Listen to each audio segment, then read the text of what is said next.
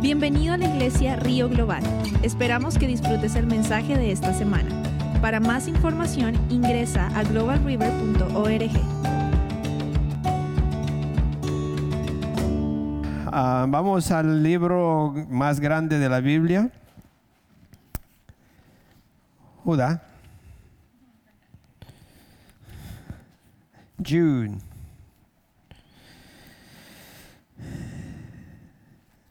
Está un poquito antes de Apocalipsis.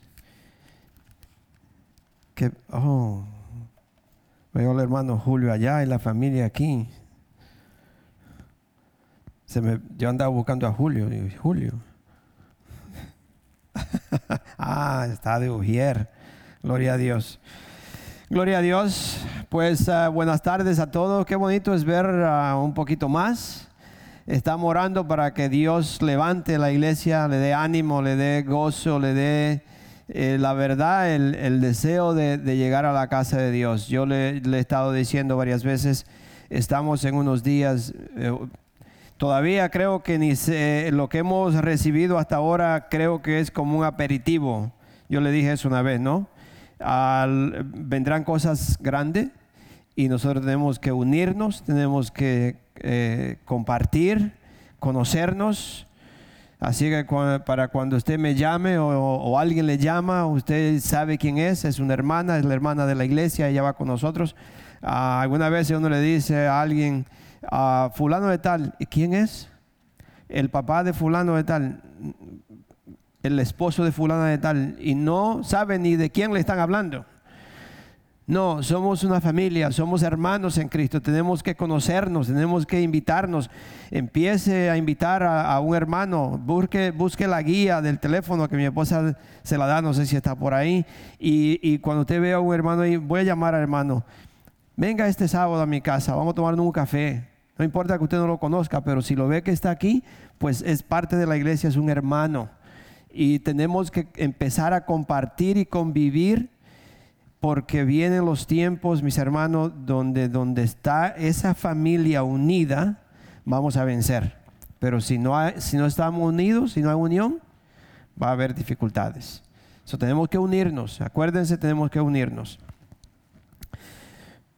Así que gloria a Dios, bendito sea el Señor. Lo veo, parece, eh, la, iglesia hoy parece un, un, árbol que tiene muchas flores eh, rojos y blancos y todo.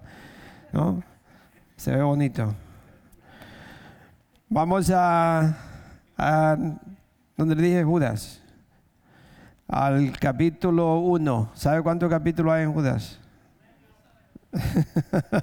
Uno solo. Dice Ismael 5. Ismael. Ok, del versículo del 17 al 23. Vamos a ponernos de pie, dándole la honra y la gloria a nuestro Dios que está con nosotros. Amén. Dice, ustedes, queridos hermanos, recuerden el mensaje anunciado anteriormente por los apóstoles de nuestro Señor Jesucristo. Ellos les decían, en los últimos tiempos habrá burladores que vivirán según sus propios sus propias pasiones impías. Estos son los que causan divisiones y se dejan llevar por sus propios instintos, pues no tienen el espíritu. Ustedes, en cambio, queridos hermanos, manténganse en el amor de Dios, edificándose edificándose sobre la base de, de, su santísima fe y orando en el Espíritu Santo, mientras esperan que nuestro Señor Jesucristo en su misericordia les conceda vida eterna. Tengan compasión de los que dudan. A otros sálvenlos, arrebatándolos del fuego. Compadezca, compadez, compadezcanse de los demás pero tengan cuidado. Aborrezcan hasta la ropa que haya sido contaminada por su cuerpo. Amén. Pueden sentarse. Gloria a Dios. Uh, el título de la, de la predicación es Defienda la verdad. Defender la verdad. Defienda la verdad Dice la palabra de Dios que la verdad nos hace libre. Amén. Siempre nosotros hablamos la verdad y defendemos la verdad. Yo le he dicho varias veces que si usted siempre dice la verdad, no tiene que acordarse lo que va a decir. ¿Sí o no? Si usted miente y le hacen una pregunta tres o cuatro meses después, de, usted tiene que acordarse qué fue lo que dijo. Pero si usted dice la verdad siempre, no tiene el por qué acordarse lo que va a decir, porque usted va a decir la verdad. So, la verdad, nosotros vamos, tenemos que defender siempre la verdad. Ah, le voy a dar tres cosas rapidito, tres cosas que el creyente debe evadir, se dice evadir, avoid, avoid, avoid.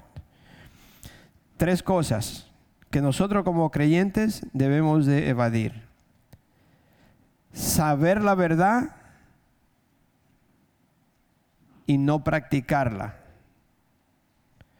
Solo debemos evitar, si yo sé la verdad, yo tengo que practicarla, vivirla, hacerla. Es decir, que tenemos que evitar o evadir saber la verdad y no practicarla, evitar eso. Tenemos que evitar o evadir, como usted quiera decir. Segundo, practicar la verdad, pero no defenderla. Es decir, yo practico la verdad, pero no defiendo la verdad. Entonces, tener mucho cuidado. Yo siempre tengo que defender la verdad. La practico y la defiendo. La tercera cosa es ir más allá de la verdad. Yo tengo que evadir eso, eh, yo tengo que evitar ir más allá de la verdad. Es decir, añadirle que la palabra transgresión quiere decir to go beyond. Transgresión quiere decir to, to, go beyond, es decir, que es ir más allá de la verdad, que es la palabra de Dios. Ir más allá de lo que está escrito, más allá de lo que Dios está diciendo. Es decir, que cuando usted le, Dios nos manda a decir algo, yo no le debo ir más allá de lo que Dios dijo. Cuando Adán y Eva estaban en el jardín y Dios le dijo a Adán lo que, lo que no debía de hacer, él le fue más allá de lo que Dios le dijo. Le agregó cosas que no, que no, que Dios no le dijo. Ustedes saben lo que le dijo, ¿no? Dios le dijo, no coma de este árbol. Y Abraham le dijo, a mí, perdón, Adán le dijo a Eva, Dios me dijo que ni lo toque. Entonces, eh, no podemos ir más allá de lo que Dios dice. Es estar seguro que estamos diciendo lo que es, porque es transgresión.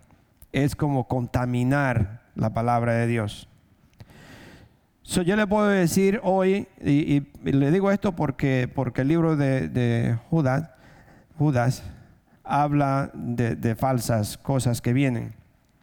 Tengan mucho cuidado con algunas personas que le quieren agregar algo a su Biblia. Por eso debemos de saber la palabra de Dios. Nosotros tenemos que saber la palabra de Dios para cuando algunas personas le agregan cosas que no son bíblicas para engañarnos. Son mucho cuidado con, con usted escuchar mensajes o instrucción de alguien que le quita o le añade a la palabra de Dios. No le podemos hacer ninguna de las dos cosas, ni quitarle ni, añadirle, porque es transgresión, es contaminar la palabra de Dios. So, mis hermanos, este es el último domingo del año 2020. Ya lo escucharon, ¿no? Ya saben que este es el último domingo. ¿Y qué pasó este año? ¿Qué pasó? Este año que está pasando, todavía no ha pasado, pero ya hoy es el último domingo. Eh, teníamos sueños, amén. Teníamos muchísimos planes, visiones y cosas que íbamos a hacer y, todo se volvió nada. ¿Sí o no? A mí no sé ustedes. La hermana Mari siempre va a Nueva York para, para las Christmas, pero este año No, se le fue en los planes, ¿no? Nosotros queríamos hacer un convivio, estábamos hasta planeando hacer un lechón y cuantas veces un puerco, no sé cómo te le llaman, un chancho, ese animal tiene tantos nombres como uno sabe. Y todo se fue. El hermano Adán quería comer sopa y sí comió. Ah, se lo perdieron algunos hombres que no fueron, así que yo lo, yo lo invité a mi casa. Que no fue, I'm sorry. Pero este año fue un poco difícil. ¿Cuánto puede decir amén? Este año nos trajo grandes retos, grandes cosas que fueron difíciles, no las esperábamos. Pero Dios está con nosotros. Y Dios nos ayudó a, ¿cómo diría? A, arreglar o, o, acostumbrarnos, no sé, yo todavía no estoy muy acostumbrado a la máscara esa cosa me no me deja respirar y me tiene ya, ya este COVID, solo del nombre, de escuchar ese nombre, ya se me sube la sangre. Ya estoy cansado de escuchar ese COVID. no quiero escuchar más. Pero este año trajo grandes retos. Pero siempre hay una lección. En todo lo que viene, lo que nos viene a nosotros como hijos de Dios, hay una lección. Y Dios nos está enseñando, Dios nos está mostrando, Dios nos está hablando. Y si usted pone atención, si usted pone oído, eh, hay lección, una lección que aprender. Y yo le preguntaría, ¿qué lección usted aprendió en este año?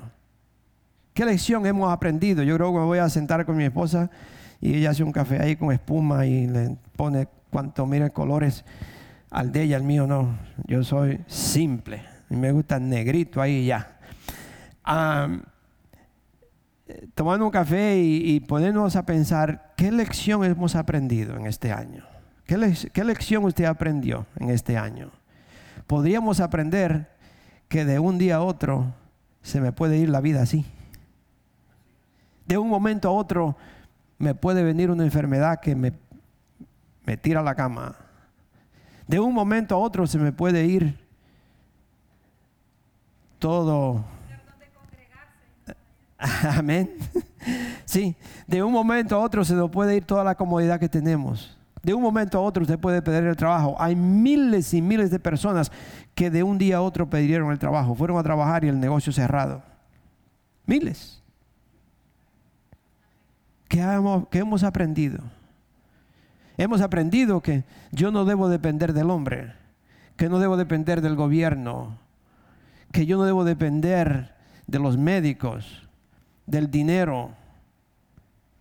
Hemos aprendido, si usted se sienta y se pone en verdad a escribir cosas, lecciones que usted debió de aprender, si no aprendió, póngase y escríbalo, Señor.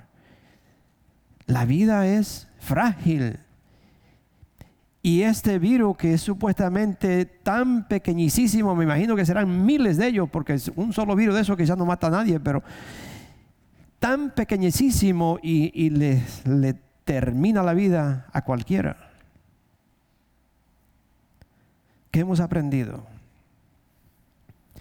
Y ahora llega el 2021. ¿Cuáles son sus sueños en este año que viene? ¿Cuáles son sus planes? Teníamos muchos planes para el año 2020. Todo el mundo orábamos que el año 2020 es el año de la visión, porque 2020 es la vista clara y usted ve toda, pero parece que el Señor le dijo, que vamos a ver si es cierto que tú mira bien. te, voy a empañar todo, vamos a ver si es cierto que está viendo bien, porque yo quiero que vea. ¿Cuáles son los planes de este año que viene? Vamos a cometer el mismo error y vamos a seguir pensando y haciendo lo que pensábamos que, íbamos a hacer. Vamos, yo le voy a, este mensaje va para un lado, no se preocupe. ¿Cuáles son sus planes para este año? ¿Cuáles son sus sueños, sus deseos para este año? Escríbalo, lo puede escribir. Dios nos manda a, planificar, a, tener sueños y, a querer obtener y hacer. Dios nos manda todo eso. Y usted lo puede escribir. Señor, este año yo quisiera esto, quisiera aquello, quisiera aquello. Como cuando usted estaba chiquito en mi país, eh, el, gordo balbú no, estaba en mi país, eran los reyes. nosotros le escribíamos carta a los reyes y le decíamos, yo quiero esto, yo quiero esto, yo quiero esto. Y cuando venía el Día de los Reyes, una menta. Nada de lo que uno le pedía.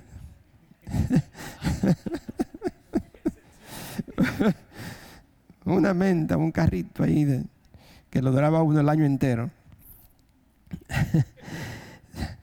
¿Cuáles son los sueños suyos? ¿Cuáles son sus deseos? Escríbalo. Pero yo le voy a decir esto. Si usted va a escribir sueños, visiones y planes que tiene para este año, no lo vaya a hacer como lo hizo el año pasado.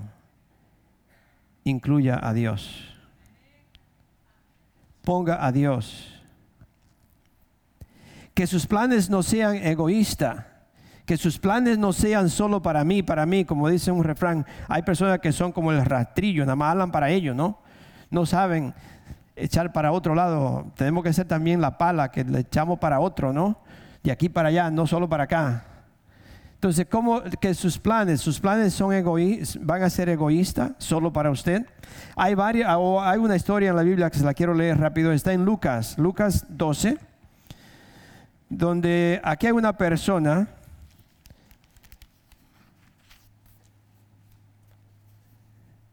que nos da un ejemplo la palabra de Dios. En Lucas 12, versículo 15, del 15 al 21, perdón.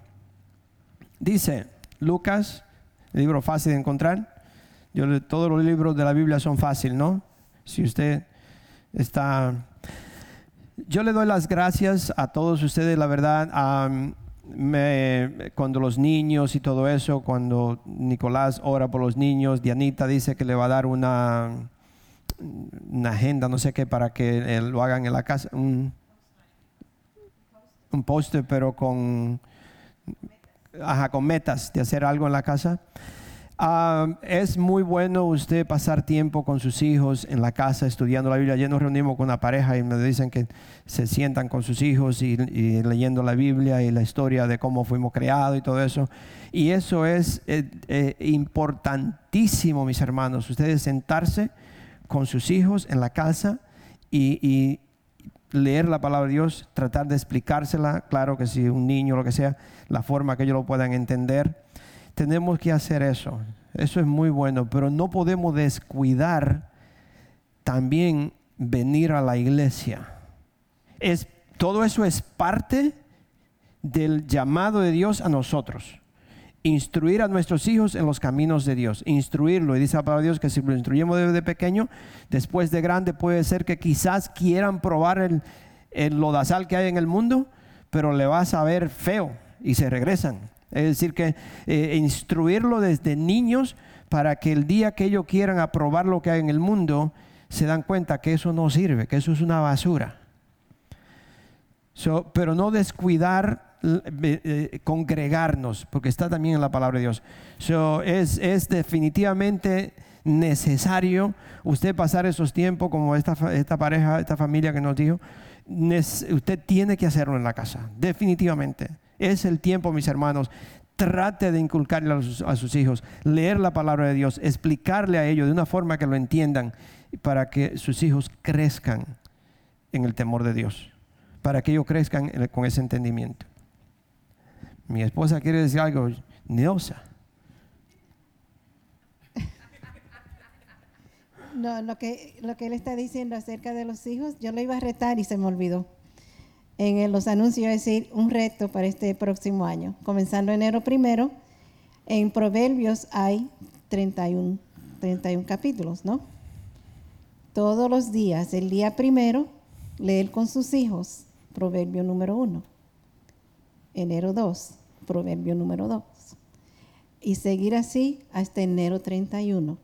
Todos los días un capítulo diferente. Va con el día, así que no pueden decir, ay, ¿cuál fue que yo leí ayer? No, porque es la fecha.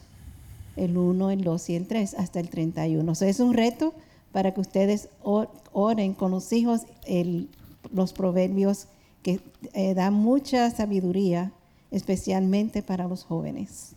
Amén. Amén. So vamos al, al libro de, de, Lucas 12, del 15 al 21. Dice, tengan cuidado, Jesús le está, le está diciendo, tengan cuidado.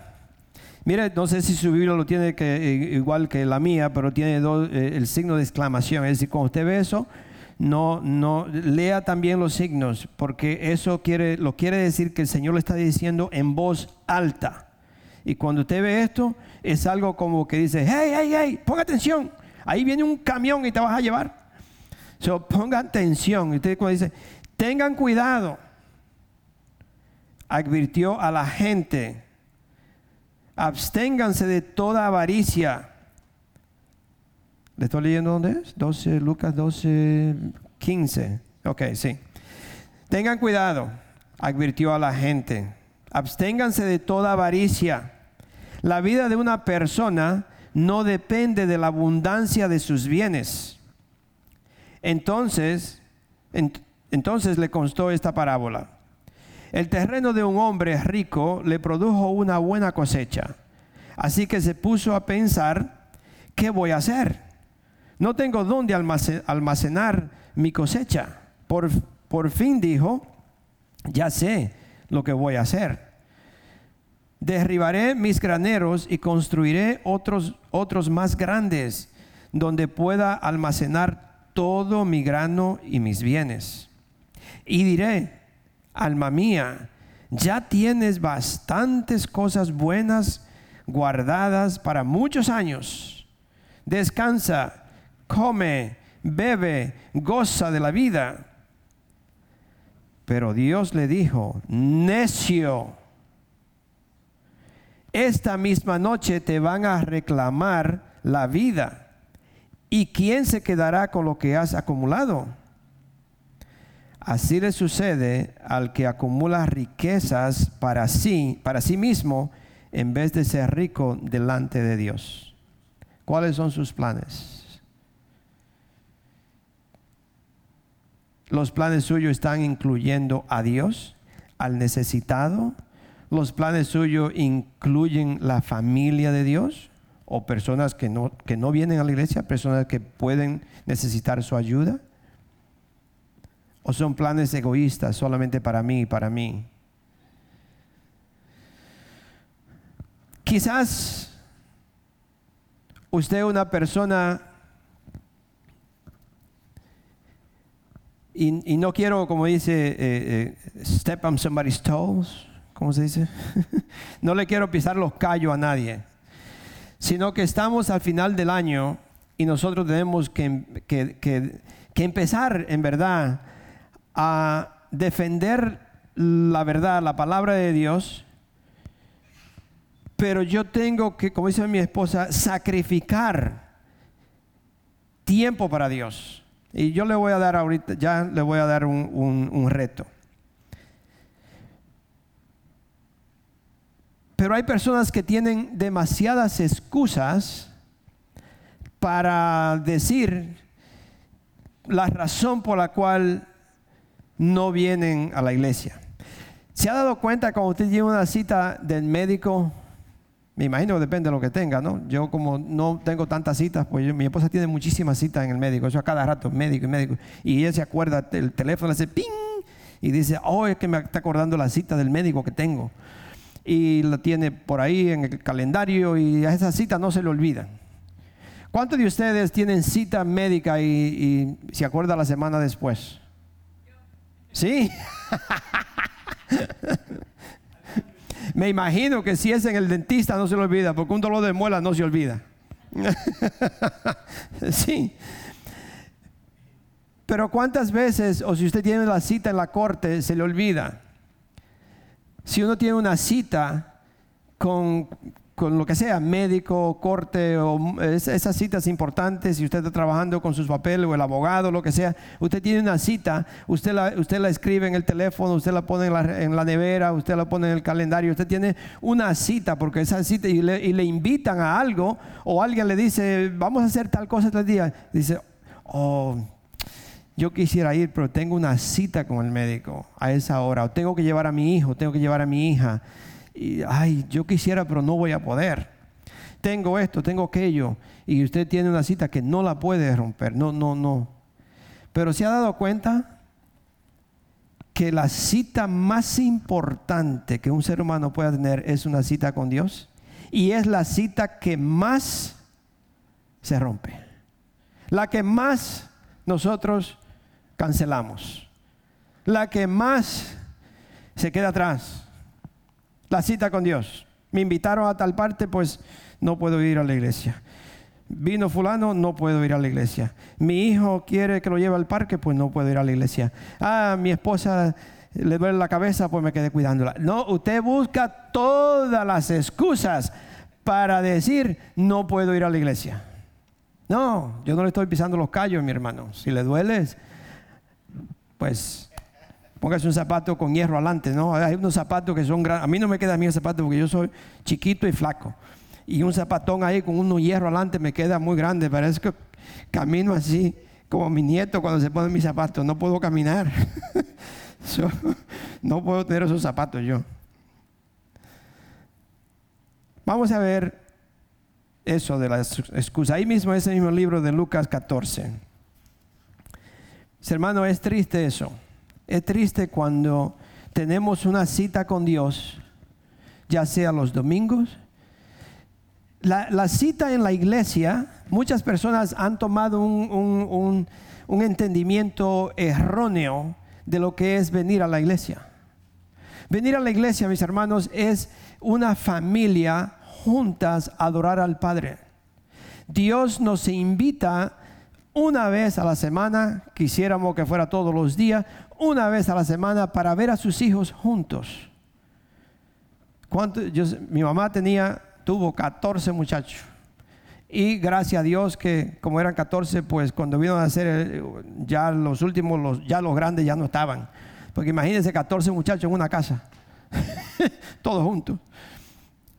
Dos son mucho ahora. Imagínense 14. Pero qué bonito era, me acuerdo cuando mi abuela invitaba a la familia, mi abuela hacían, mataban una vaca y mataban animales para estos tiempos, para Navidad.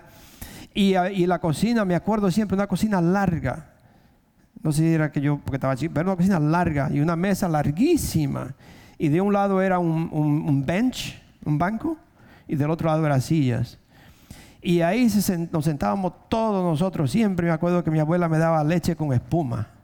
Me encantaba a mí esta leche así con espuma. y, qué bonito se veía.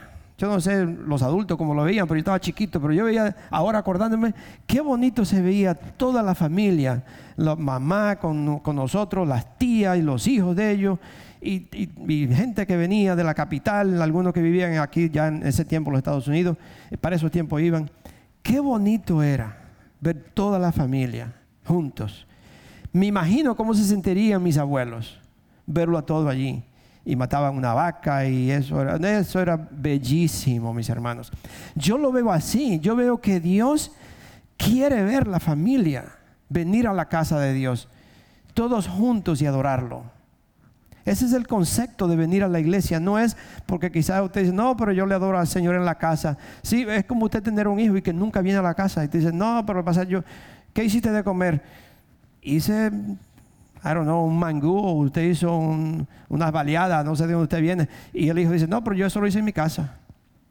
No, es para que venga a la casa, es para que se reúna, para que haga una familia juntas, para que todos podemos disfrutar y gozar eso es lo bonito. eso es lo que Dios busca.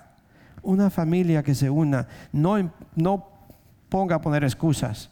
Vamos a, que le dije Lucas 14, del 15, del 15 al 24. Dice, al oír esto, Jesús, al oír esto, uno de los que estaban sentados a la mesa con Jesús le dijo, dichoso el que coma en el banquete del reino de Dios. Estaba emocionado dice, con lo que Jesús le estaba compartiendo. Dice, oh my God, dichoso la persona que puede comer en la mesa del banquete del reino de Dios. Y Jesús le contestó esto, mire, cierto, Jesús le contestó, cierto, perdón, Jesús le contestó, cierto hombre preparó un gran banquete e invitó a muchas personas. A la hora del banquete mandó a su siervo a decirle a los invitados, vengan, porque ya todo está listo. Pero todos, sin excepción, comenzaron a disculparse. El primero le dijo, acabo de comprar un terreno, acabo de comprar un terreno y tengo que ir a verlo.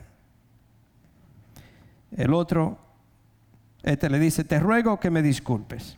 Otro andujo, otro adujo. Acabo de comprar cinco yuntas de bueyes y voy a probarlas. Te ruego que me disculpes. Otro alegó, acabo de casarme y por eso no puedo ir. El siervo regresó y le informó de esto a su señor. Entonces, entonces el dueño de la casa se enojó y le mandó y le mandó a su siervo, sal deprisa por, la, por las por las plazas y los, y los callejones del pueblo y trae acá a los pobres, a los inválidos y a los cojos y a los ciegos. Señor, le dijo luego el siervo, ya hice lo que usted me mandó, pero todavía hay lugar. Entonces el Señor le respondió, ve por los caminos y las veredas y oblígalos a entrar para que se llene mi casa les digo que ninguno de aquellos invitados disfrutará de mi banquete. Mis hermanos, es la palabra de Dios. Dios nos está invitando a llegar a la casa de Dios porque Dios ha preparado un banquete. Dios no, nos quiere hablar. Dios quiere que usted ponga oído y yo me ponga a escuchar. Yo puedo escuchar en la casa definitivamente. Usted puede orar en su casa, en su casa definitivamente. Usted tiene que leer la palabra de Dios en su casa definitivamente. Todo eso es parte. Todo eso tiene que ser parte de un cristiano, pero Dios manda a los hijos de Dios a llegar porque él ha preparado un lugar, un banquete para nosotros. Yo le he dicho muchísimas veces, yo estaba sentado donde estaba el hermano Adán hace años al principio de esta iglesia y yo no sabía ni orar y vi una persona y me dijo que si yo orara por él, yo me sorprendí y dije, ¿qué yo voy a orar si yo ni sé orar? Y me sacó afuera, me dijo, ven conmigo. Y salí afuera, ya iba a predicar el pastor y oré por él sin saber lo que estaba diciendo yo. Y ese hombre lloró y me dijo, tú no sabes lo que ha hecho, tú has cambiado mi vida. Yo no sé lo que iba a hacer él, yo no sé lo que le estaba pasando, yo no sé lo que oré porque son muchísimos años. Pero ese hombre lloró. Mis hermanos, ustedes, acuérdense de esto, ustedes no se pertenecen. Ustedes son un regalo de Dios para el cuerpo. Para el cuerpo. Ustedes no se pertenecen. Nosotros le pertenecemos a Dios. Y si yo no vengo a la iglesia, yo le puedo hacer que ese día yo le esté robando una bendición a alguien que Dios tiene en mí para que yo le dé a él. Puede ser que usted no solamente le dé la mano a uno y solo de darle la mano Dios le va a hablar y le va a cambiar la vida a esa persona. Puede ser un abrazo, puede ser una palabra que usted tiene para esta persona. Son mis hermanos, empiece a pensar, yo soy un regalo de Dios para este cuerpo y yo tengo que asistir yo tengo que venir, yo tengo que estar, porque yo no quiero quedarme con ese regalo que Dios tiene para mi hermano, que no es mío. Sonó mucho cuidado con las excusas.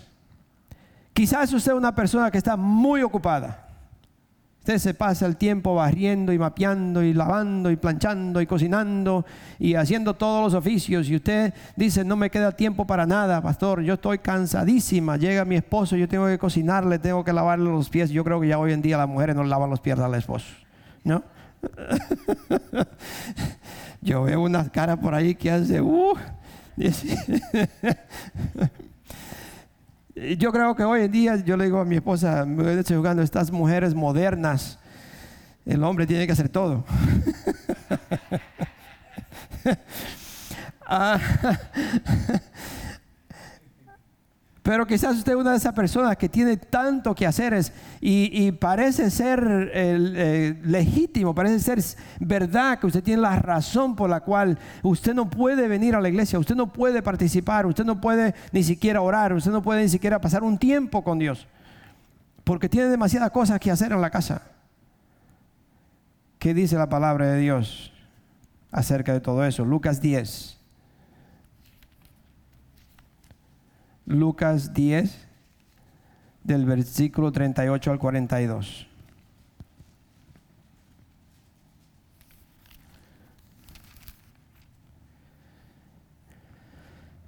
Dice, mientras iba de camino el Señor, Lucas 10 del 38 al 42. Dice, mientras iba de camino con sus discípulos, Jesús entró en una aldea y una mujer llamada Marta los recibió en su casa.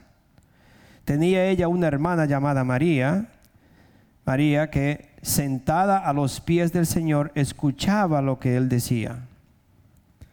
Marta por su parte se sentía abrumada porque tenía mucho que hacer. Así que se acercó a él y le dijo, Señor, ¿no te importa que mi hermana me haya dejado sirviendo sola? Dile que me ayude. Marta, Marta, le contestó Jesús. Estás inquieta y preocupada por muchas cosas, pero solo una es necesaria. María ha escogido la mejor y nadie se la quitará. Es necesario cocinar y limpiar y lavar y planchar y lavarle los pies al esposo si eso es lo que tiene que hacer. No importa lo que sea, todo eso es necesario, pero no hay una cosa más necesaria, más importante que estar con el Señor.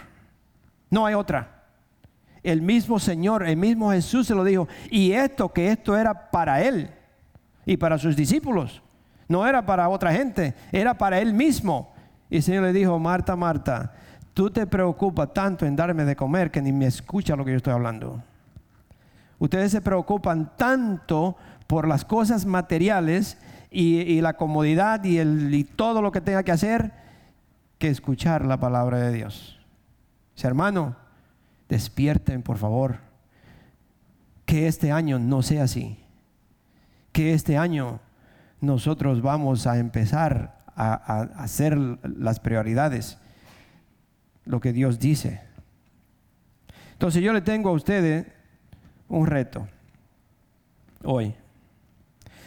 Yo quiero que cada uno, yo creo que mi esposa y yo lo vamos a hacer. Creo no que yo me voy a poner dos correas y lo vamos a hacer.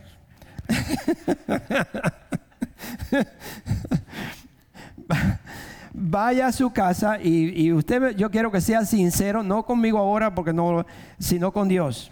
Vaya a su casa y dígame usted, o sea sincero, mire su agenda. Si tiene usted un calendario donde usted pone diario lo que va a hacer y lo que está haciendo y lo que eso. Vaya a su casa, mire su agenda. Y si su agenda es para el diario, o es para la semana, o es para el mes, o es para el año, mire a ver cuántas veces usted ha puesto a Dios en su agenda. A tal hora y a tal hora yo tengo una cita con Dios. Mañana lunes. A tal hora y a tal hora yo tengo una cita con Dios. A ver si es cierto que la tiene. Y si la tiene, quizá la tiene escrita, que yo diría que muy poco la tienen, incluyendo nosotros. Puede ser que la cancela. Porque hay otras cosas que hacer. Hay otras cosas más importantes que pasar un tiempo con el Señor. So, mire su agenda. A ver si usted ha puesto a Dios en su agenda. Quizá lo ha puesto una vez a la semana. Quizás 15 minutos al día. Si me va mal. Muchísimas personas, yo le he dicho varias veces, piensan que Dios es un dentista, que solamente yo visito a Dios cuando yo lo necesito, pero that's it. Quizás 15 minutos al día, sí me va mal. Si todo me va bien, pues ni me acuerdo.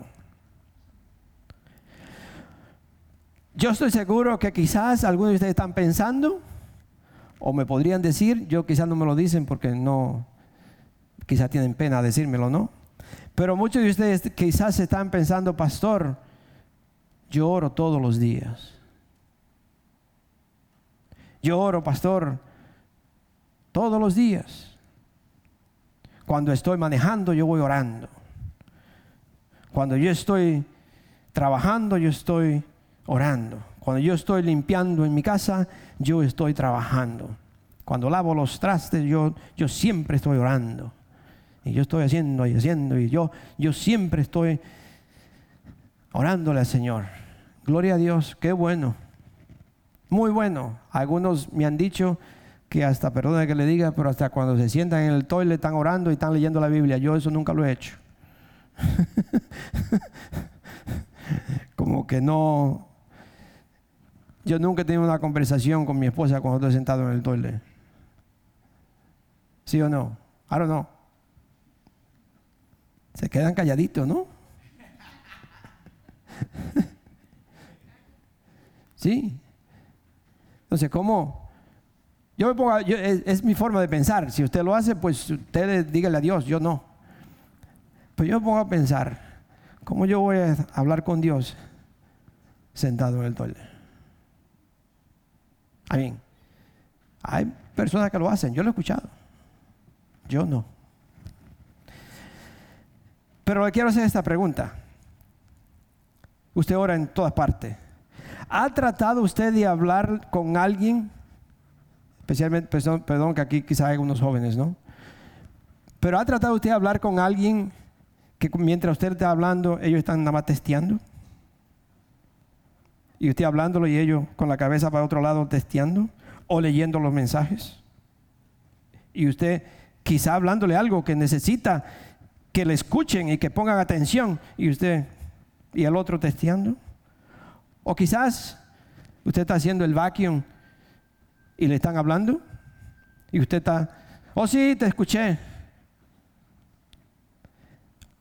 Oye, pero no escucha. No hace lo que le están diciendo, ni está entendiendo lo que le dicen. No está poniendo atención. ¿Cómo se sentiría Dios?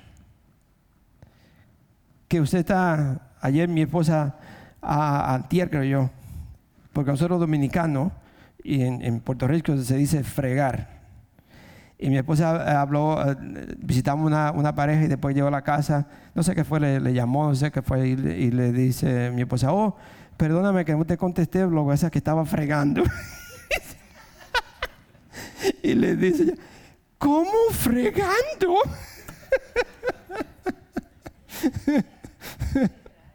Qué raro, pastora, usted fregando. Sí, el esposo mío que friega, yo no. no. y ya le tuvo que explicar. Lo que pasa es que en Puerto Rico, en Santo Domingo, se dice fregar cuando está lavando los trates.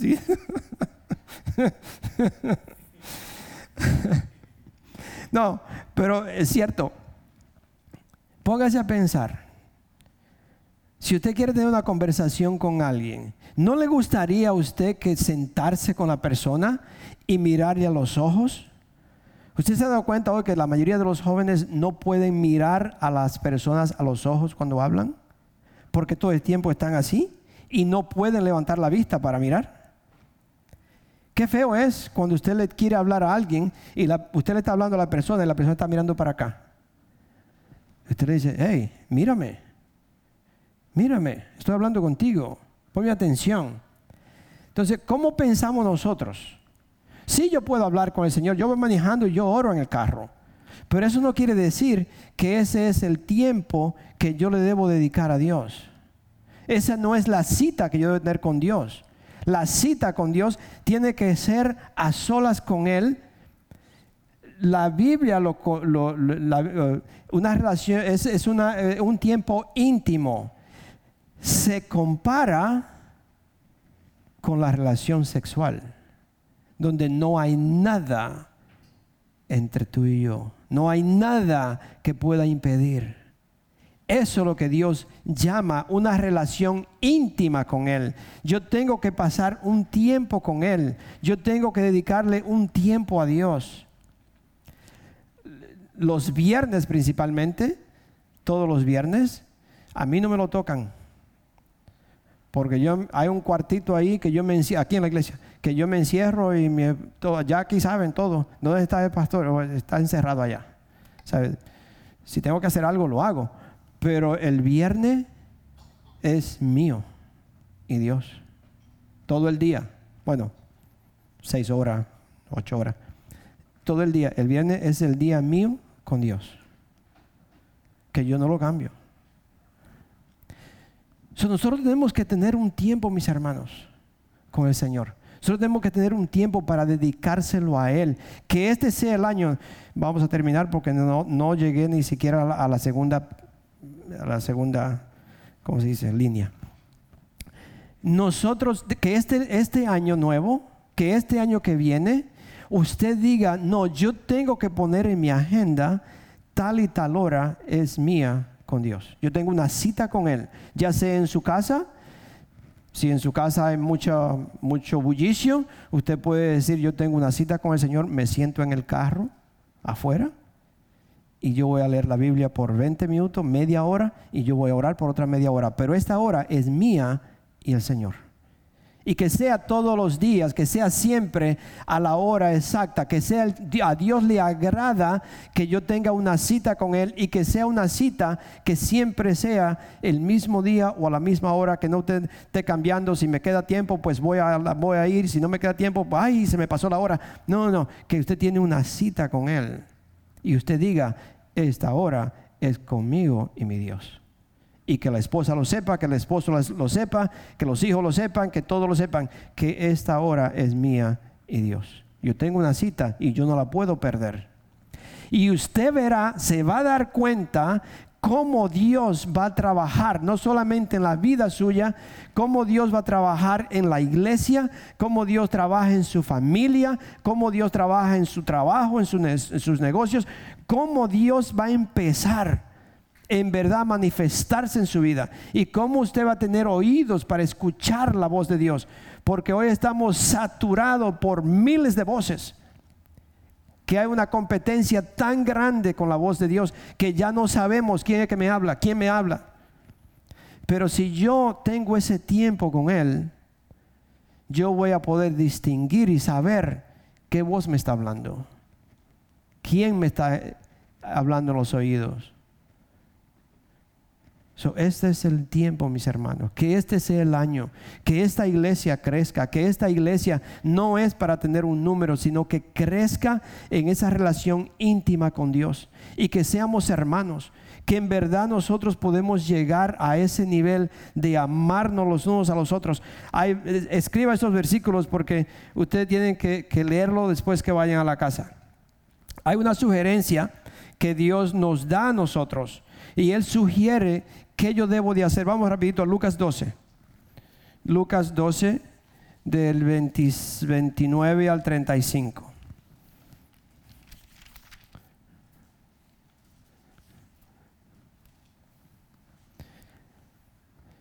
Dice, así que no se afanen por lo que han de comer o beber no se afanen por todo eso. Yo sé que usted tiene que pagar renta, yo sé que usted tiene biles que pagar, yo sé que tiene todo eso.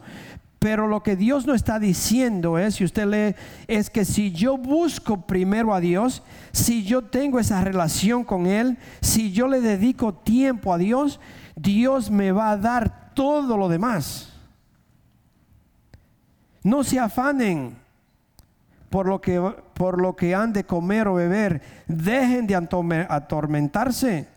El mundo pagano anda tras todas esas cosas, pero el Padre sabe que ustedes la necesitan.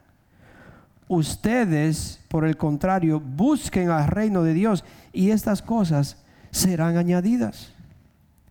Pero Satanás no ha engañado, mis hermanos, no ha puesto tan busy, tan preocupado por todas las cosas que no nos deja, no podemos, no tenemos el tiempo para dedicarle a Dios una hora diaria. O sea, por lo mínimo una hora diario. Tener una cita con Dios y decir, yo tengo una cita con Dios. Y trate de ponerlo en su agenda donde usted sabe que, que usted puede asistir a esa cita.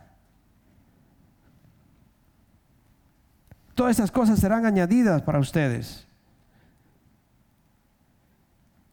No tengan miedo, mi rebaño pequeño, dice, porque es la buena voluntad del Padre darles el reino. Vendan sus bienes y den a los pobres. Provéense de bolsas que no se, se desgasten. Acumulen un tesoro inagotable en el cielo, donde no hay ladrón que le aceche, ni polilla que destruya. Pues donde, donde tengan ustedes su tesoro, allí estará también su corazón. Dios está viendo que cuando yo me, preocupo de tener algo, de, vivir, de, mi corazón está en eso, entonces estoy cometiendo, como, como dice, adulterio. Si yo descuido a mi esposa, si yo todo, no tiene que ser adulterio con otra mujer, pero si yo la descuido y yo no hago nada en la casa, la dejo ahí, lo que fuera, y yo siempre estoy cometiendo adulterio en contra de mi esposa. No quiere decir que estoy teniendo relación sexual con otra mujer. Pero Dios lo mira como adulterio porque Él dice, tú no me buscas a mí primero. Tú todas las cosas la quieres, lo material. Búscame a mí primero. Y eso yo te lo voy a dar. Lo vas a obtener sin tener que afanarte. Manténganse listos, dice el versículo 35. Manténganse listos con la ropa bien ajustada y la luz encendida. Pórtense como siervos que esperan y que a que regrese su señor de un banquete de bodas para abrirle la puerta tan pronto como él llegue y toque. Estén listos. ¿Dónde está su corazón? ¿Dónde está el corazón de ustedes? ¿Dónde está nuestro corazón? ¿Están listos? ¿La luz está encendida? ¿La luz está encendida? ¿Está usted listo a abrir la puerta cuando el Señor le toque? ¿Estamos listos? So, como nosotros, Jesucristo nos instruye de cómo debemos de vivir. ¿Cómo debemos de vivir? Vamos a Juan 15 para eh, con ese con ese, me queda otro versículo solamente para leerlo al terminar, pero quiero leerle ese Juan 15. Juan 15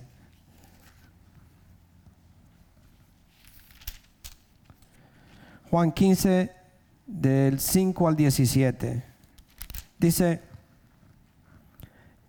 yo, Jesucristo está hablando, dice, yo soy la vid y ustedes son las ramas. El que permanece en mí, como yo en él, dará mucho fruto. Separados de mí, no pueden ustedes hacer nada. El que no permanece en mí es desechado y se seca. Como las ramas que se, recogen, se arroja al fuego y se queman. Si permanecen en mí y mis palabras permanecen en ustedes, pidan lo que quieran y yo se lo concederé mi Padre es glorificado cuando ustedes dan mucho fruto y muestran así que son mis discípulos. Así como el Padre me ha amado a mí, también yo los he amado a ustedes. Permanezcan en mi amor. Si obedecen mis mandamientos, permanecerán en mi amor, así como yo he, obedecido los mandamientos de mi Padre y permanezco en su amor.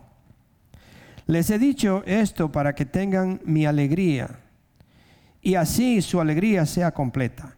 Y este es mi mandamiento, que se amen los unos a los otros.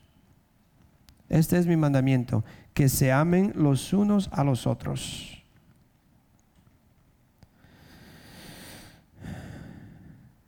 Como yo los he amado. Nadie tiene amor más grande que el, que el dar la vida por sus amigos. Ustedes son mis amigos si hacen lo que yo les mando. Yo ya no los llamo siervos porque el siervo no está al tanto de lo que hace su amo. Los he llamado amigos porque, porque todo lo que a mi padre le oí decir, se lo he dado a conocer a ustedes. No me escogieron ustedes a mí, sino que yo los escogí a ustedes y los comisioné para que vayan y den fruto, un fruto que, que perdure. Así el Padre les dará todo lo que le pidan en mi nombre. Este es el mandamiento, este es mi mandamiento, que se amen los unos a los otros. ¿Qué es un mandamiento? ¿Es una sugerencia? Es una orden. No es una sugerencia, no es algo que usted lo puede negociar. Hoy no me gustó como el hermano me miró, hoy no me gustó como mi hermano me habló, hoy no me gustó como fulano de tal se vistió, hoy no me gustó como el pastor predicó, hoy no me gustaron las alabanzas, hoy yo vi al que estaba cantando con, chanclas y usted viene a hacer un relajo de cosas para, para, para usted decir que tiene razones para no amar a alguien. Y Jesucristo nos dijo, es un mandamiento tienen que amarse los unos a los otros. No es una sugerencia ni es algo que yo tengo excusa para decirle a Dios la razón por la cual yo no amaba a un hermano. No la hay. Es un mandamiento de Dios. Ámense los unos a los otros. Y es parte y parte. No es que yo amo y el otro me odie. No, no. Si somos cristianos, tenemos que amarnos los unos a los otros, trabajar en las diferencias que haya, pero yo tengo que amar al hermano en Cristo. Para terminar, termino con el, libro de Judas de nuevo y el versículo 24 y 25. Terminamos ahí. Nilsa, tú me, me llevaste cuatro minutos, así que yo lo usé. 24 y 25 dice, al único Dios, nuestro Salvador, que puede guardarlos para que no caigan y establecerlos sin tacha y con gran alegría ante su gloriosa presencia. Sea la gloria, la majestad, el dominio y la autoridad por medio de Jesucristo nuestro Señor, antes de todos los siglos, ahora y para siempre. Amén. Amén al único Dios nuestro Salvador que puede guardarlos, que nos puedes guardar para que no vamos a caer y establecernos sin tacha y con gran alegría ante su gloriosa presencia. El único Dios que nos puede mantener sin mancha es Él, porque sin Él usted se va a manchar, yo también. Por eso yo tengo que estar conectado a Él siempre, porque solamente de Él yo recibo alimento. Una rama si no está atada al árbol, se seca. Y así lo dice la palabra de Dios. Nosotros somos esas ramas. Y si yo no estoy conectado a Cristo, yo no sirvo para nada, solamente para quemar. Vamos a ponernos de pie. Padre Santo, te doy las gracias, Señor, por esta tarde. Gracias, Señor, por tu palabra. Ayúdanos, Señor, que este nuevo año, este año que viene, Señor, nosotros vamos a, poner las cosas en regla, Señor, y y ponerte a ti, Señor, en nuestras agendas. No corriendo, Señor, no a la carrera, sino, Señor, que haya una hora, que haya un tiempo que nosotros podemos decir, yo tengo una cita con Dios. Yo tengo una cita con mi Señor y es a tal hora. A esa hora no puede haber teléfono, a esa hora no puede haber texto, a esa hora no puede haber interrupción de nadie porque esta hora es mía y el Señor yo te doy las gracias, Padre Santo, que yo, yo te pido, Señor, que nos ayude, Señor, este año, Padre, a, llegar a esa, llevar esa, esa meta, Señor, llegar a ese nivel donde yo diga, yo necesito a Dios, yo necesito estar con Él. Gracias, Padre Santo. Bendice a tus hijos, Señor. Cuida de ellos.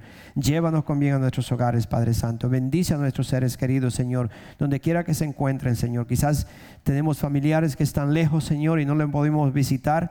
Pero yo te pido, Señor, que tú les bendiga donde están. Señor, que te conozcan, Padre Santo. Que se entreguen a ti, Señor.